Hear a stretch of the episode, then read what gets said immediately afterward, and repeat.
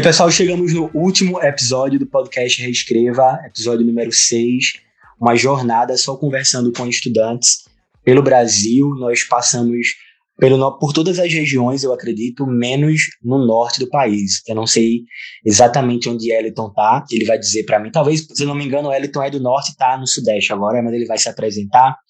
Esse é o episódio número 6 para encerrar o podcast, nós vamos marcar. Nós temos um encontro na semana que vem, um podcast final com todos os convidados juntos. Vamos bater um papo. Mas hoje quem está comigo aqui para encerrar esse ciclo é Eliton Costa.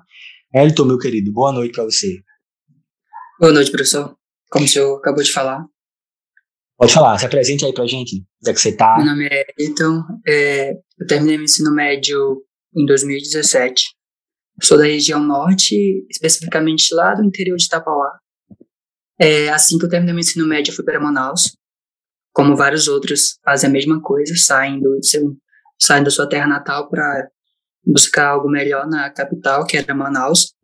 E decorrer de, ao decorrer disso, aqui estou em São Paulo, tentando a mesma coisa. Ainda na vida de vestibulando. Na vida vestibulando. Então você saiu de Manaus e tu tá há quanto tempo em São Paulo, Wellington? Um ano mais então, ou menos? Então, eu, eu vim em fevereiro pra cá.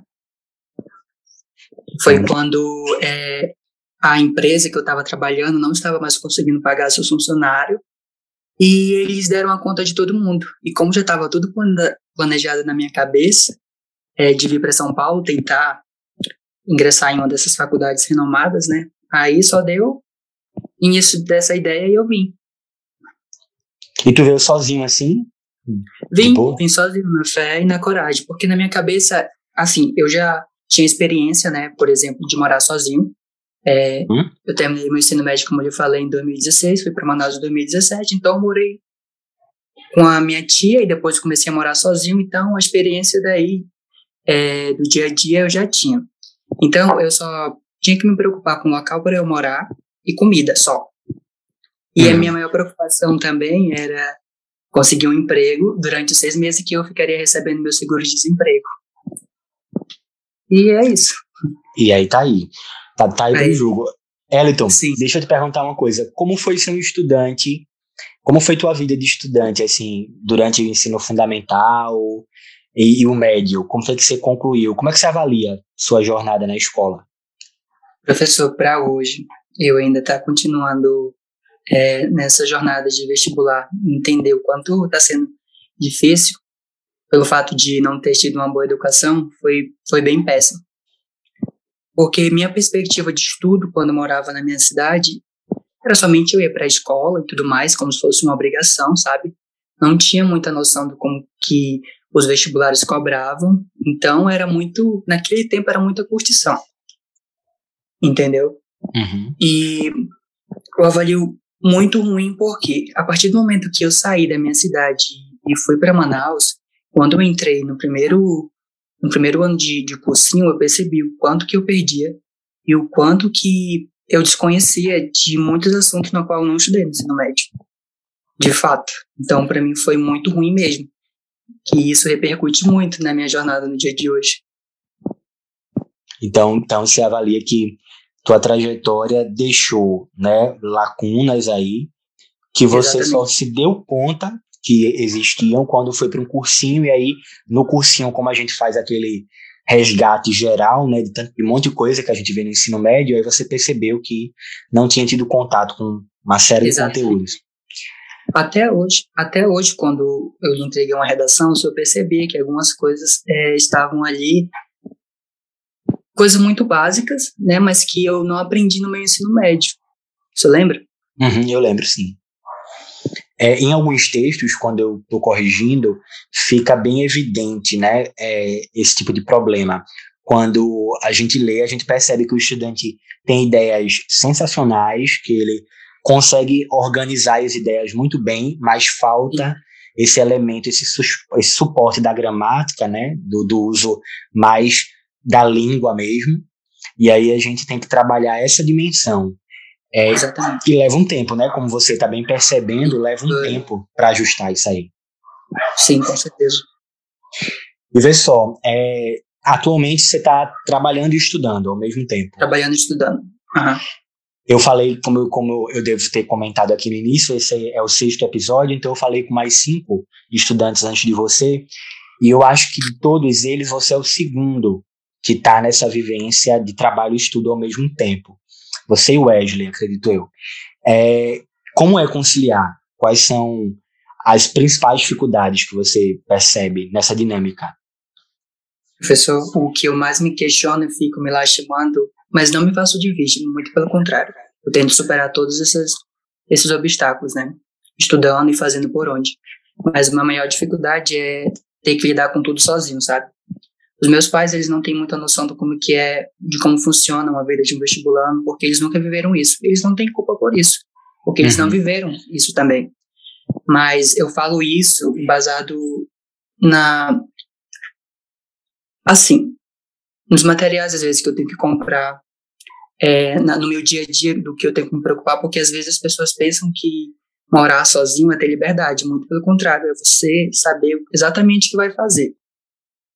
Por exemplo, de manhã eu acordo, é, estudo, porque eu começo a trabalhar às 11 horas, então é um espaço de tempo muito grande, então eu estudo pela manhã, depois eu trabalho, chego, tenho que ou fazer comida ou ver algo relacionado ao meu quarto, à roupa, enfim, essas coisas secundárias.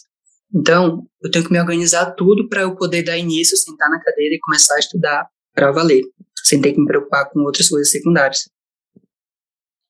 É, eu imagino. É, é uma tripla, né, quarta jornada, porque você, além de ter que lidar com as coisas práticas, as dificuldades que surgem no dia a dia, tem que organizar a rotina para o dia seguinte e Exatamente tem que lidar com essa organização dos estudos. Já já eu te pergunto como é que você organiza essas coisas.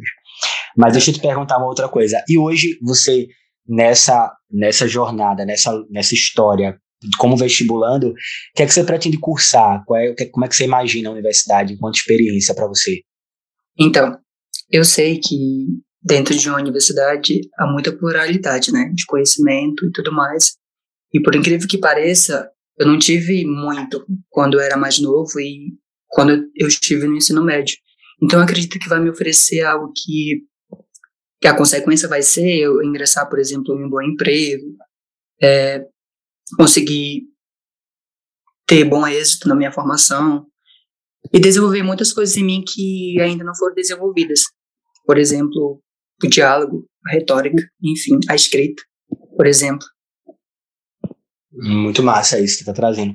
Elton, mas é, tua área é o quê? Saúde, humanas? Eu quero a área de, de humanas, eu quero direito, na Faculdade de São Francisco.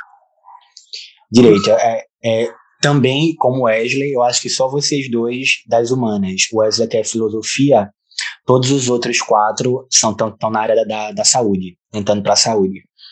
Uhum.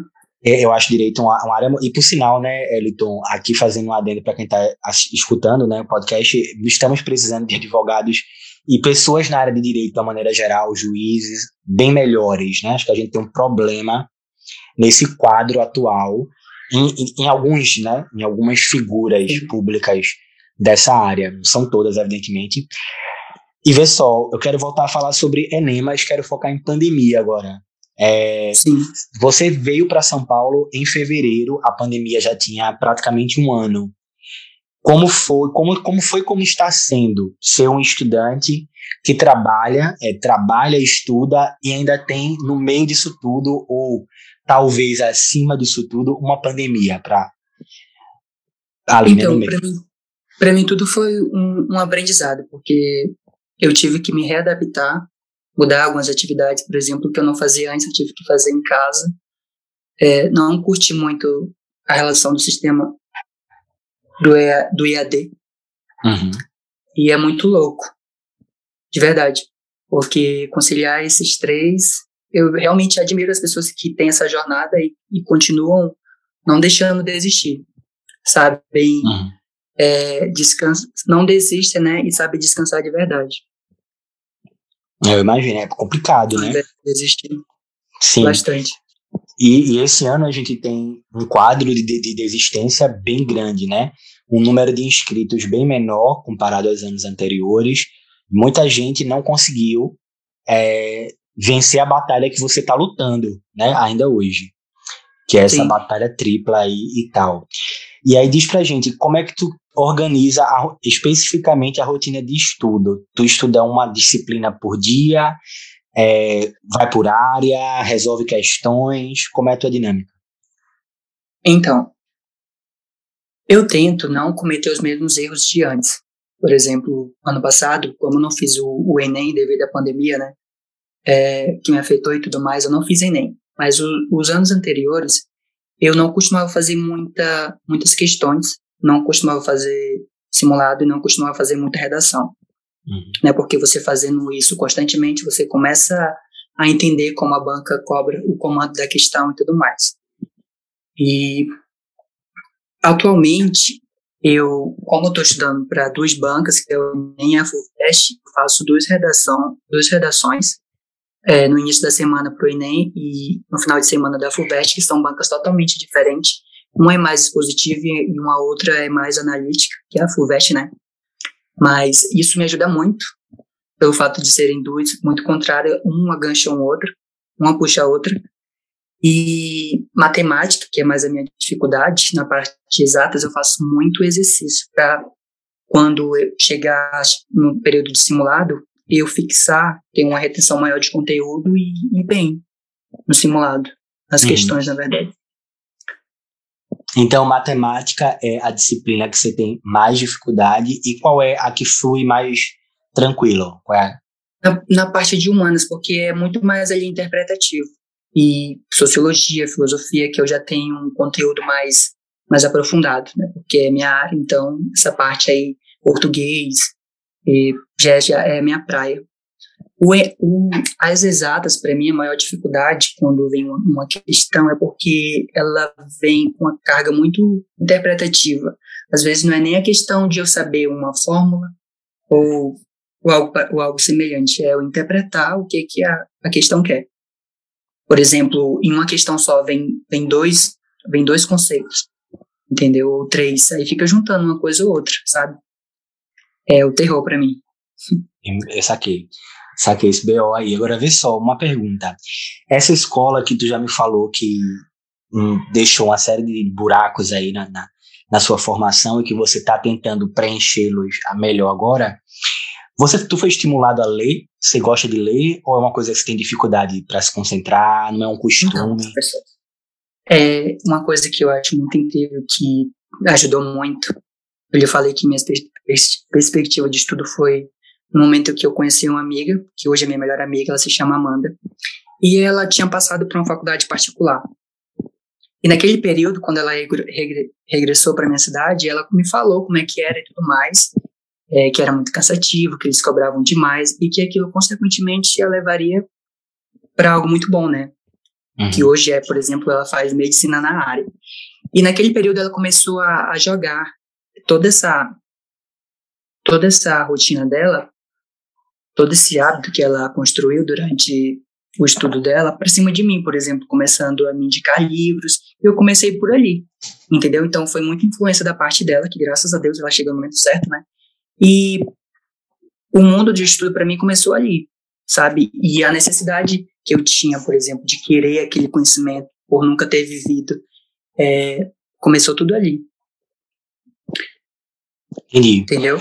É, é, aí você, é, a sua trajetória traz esse elemento muito bacana, né? De ter tido uma amiga e que, e que foi uma pessoa que fez uma diferença enorme, né? Talvez. Muito, professor, você não tem noção não conhecendo essa pessoa, eu imagino que talvez sua vida tivesse tomado uma outra direção, né? Diferente. Exatamente. Não que melhor ou pior, mas diferente. Com certeza. Hoje, por exemplo, eu gosto muito de literatura porque a gente. É, o pai dela tinha livros, por exemplo, de José de Alencar, de Machado de Assis, e eu comecei a ler por ali, entendeu? Então, eu comecei a ficar muito curioso. Cara, quando a curiosidade, a curiosidade vem, ela te induz a ir, atrás de mais coisas, sabe? Eu sou um cara muito curioso. Então, eu sempre fui muito fascinado por essa área, sabe? Da, da leitura. Que massa isso, então. E como é que você avalia, é, vamos falar agora é, em terceira pessoa, vamos dizer assim, né? Vamos falar da galera. Como é que você avalia que os estudantes no Brasil estão hoje? Você acha que o, o é, qual o retrato que vai se ter desse Enem, como é que você avalia pelos seus colegas, pelas pessoas que estão próximas a você, o que é que você acha que esse Enem vai trazer como resultado? Como sempre, né, a galera que tem uma, uma renda muito maior, eles sempre conseguem ocupar os maiores resultados, porque se obtém muito recurso para estudar, muitas ferramentas, e aqueles que não têm, infelizmente, não conseguem chegar até lá por falta de incentivo, ou, ou motivação, ou de investimento, né? Uma desigualdade sem fim. É, eu, eu vi um dia desse uma professora comentando que 5% da, das pessoas que chegam no ensino superior é, são de pessoas que não têm orientação dos pais, ou que os pais são analfabetos, ou que eles não não chegaram a ter uma vida acadêmica, né? E o restante são pessoas que já tiveram orientação. Então, acho que isso daí diz muita coisa. É, total. É, é, é uma estatística que coloca bem em evidência o quanto há uma relação entre é, aquilo que os pais foram capazes de, de, conquistar, entre aspas, né? A palavra conquistar é bem relativa, porque muitas vezes eles herdam isso lá de trás. Sim, exatamente. E, e eles entendem, né? Como sim. que funciona todo o processo. Exato. E transferem essa capacidade de entendimentos e estímulos ali para os filhos, e aí isso vira um ciclo, né? Inclusive, um, Exatamente um sociólogo muito citado nas redações do Enem, que é o Bourdieu, ele fala bastante sobre essa transferência desse que ele chama de capital cultural, né, que é um capital que vai passando de paz e bacana. E assim, eu quero perguntar uma coisa. Você falou da tua amiga aí, eu fiquei curiosa. Teve alguma professora ou professor na tua história aí que marcou também, que você disse, olhou e te estimulou ou que foi importante pelo que revelou para tu? Sim, bastante. Era a minha professora Márcia. Ela era uma professora de história e todo mundo temia ela, professor, porque imagina, ninguém tinha o costume de, de dialogar na frente dos outros. Todo mundo tem aquele medo, certo? E uhum. ela nas aulas de histórias, quando se tratava, por exemplo, da República do Café com Leite, ela pegava, é, chamava os alunos e para explicar lá na frente como ela, né? Olho a olho, olho a olho. Imagina ela séria e ela ficava perguntando, sabe? Você sabe, né, que o diálogo hoje promove muita coisa. E eu acho que isso desenvolvia muito para quem se interessava em relação à oratória, né? Então isso para mim foi muito marcante, porque a partir dali eu comecei a entender o quanto aquilo facilitava muitas coisas na minha vida.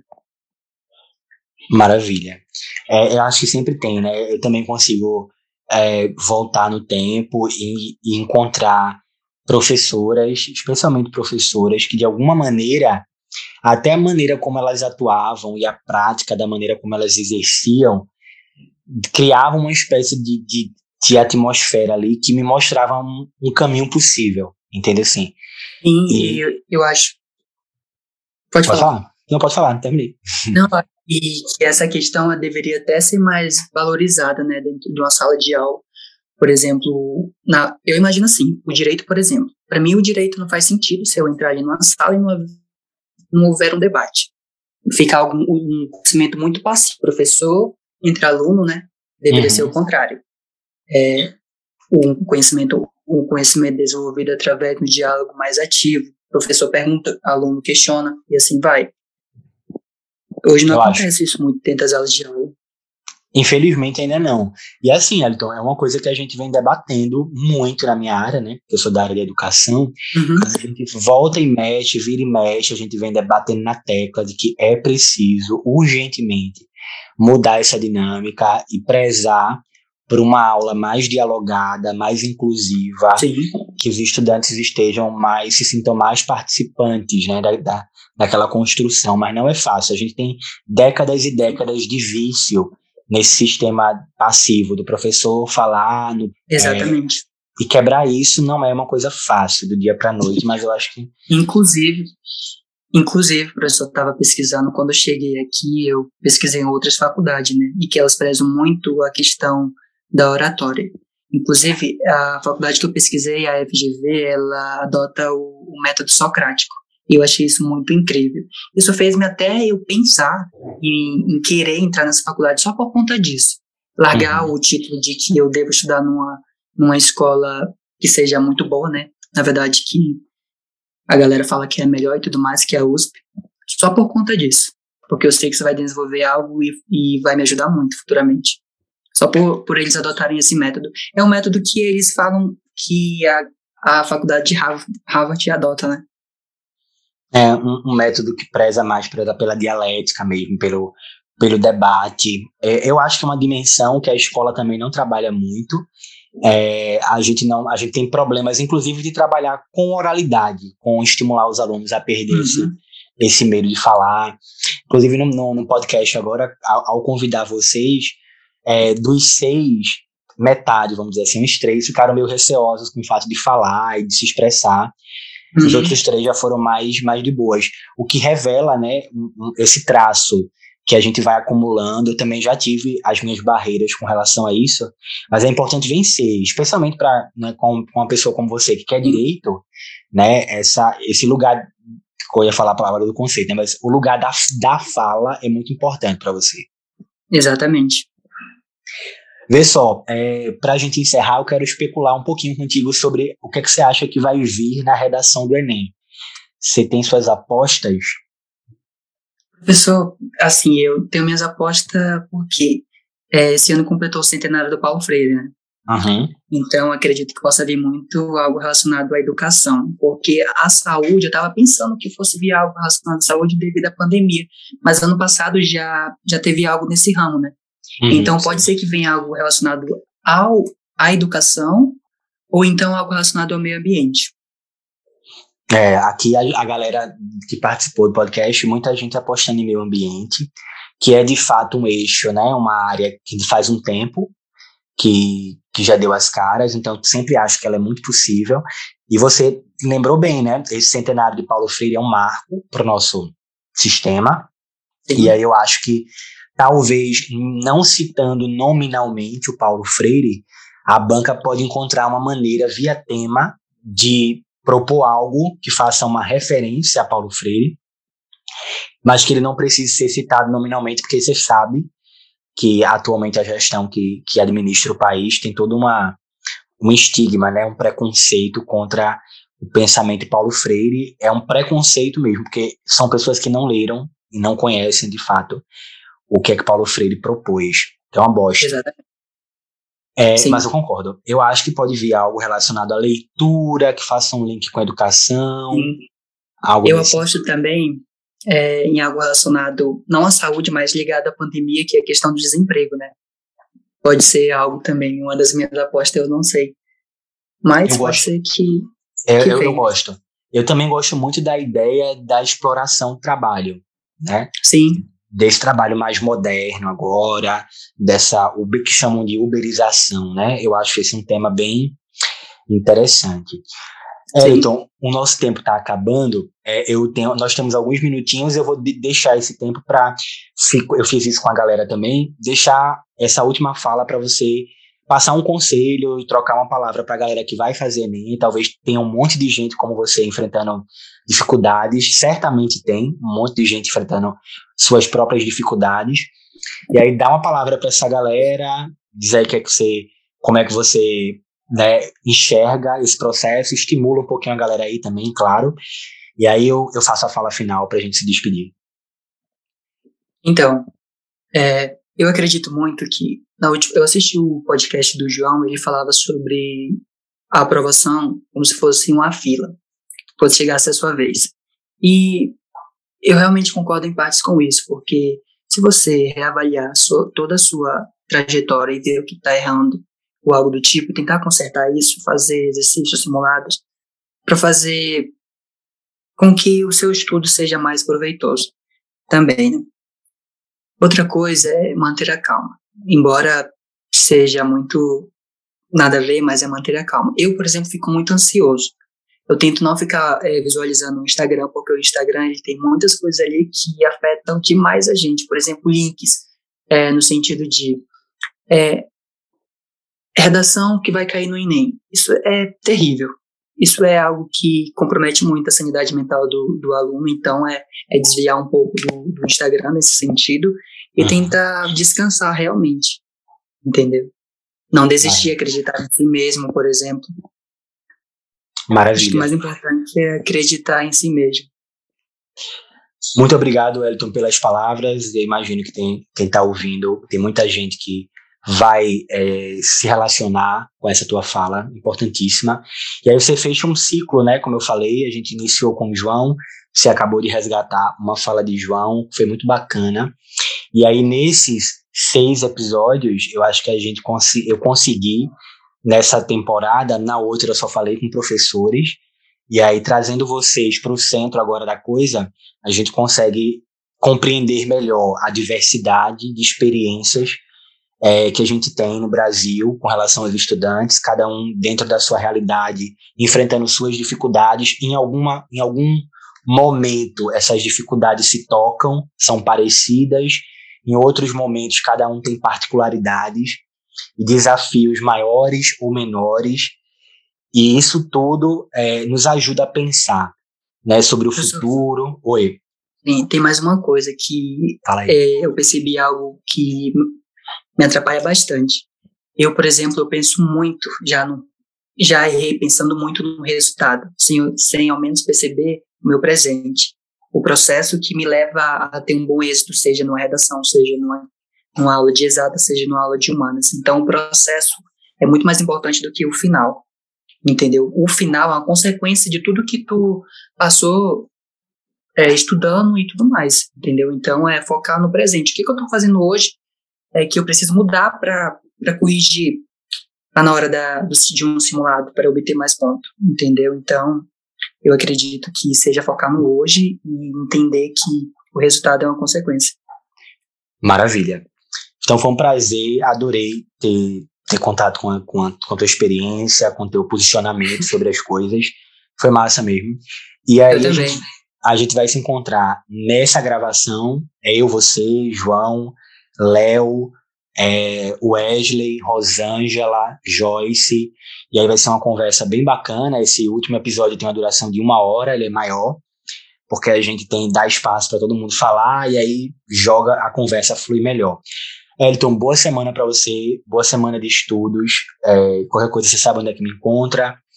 E para o pessoal que está ouvindo, não esqueçam de compartilhar o podcast e também fazer sugestões de pautas, de convidados, etc. Um abraço, Elton. Obrigado, professor, também, pela forma aí que o senhor deu de falar um pouco e, quem sabe, incentivar uma galera enorme aí. Um abraço também. Um abração. Se cuide. Eu também. Tchau.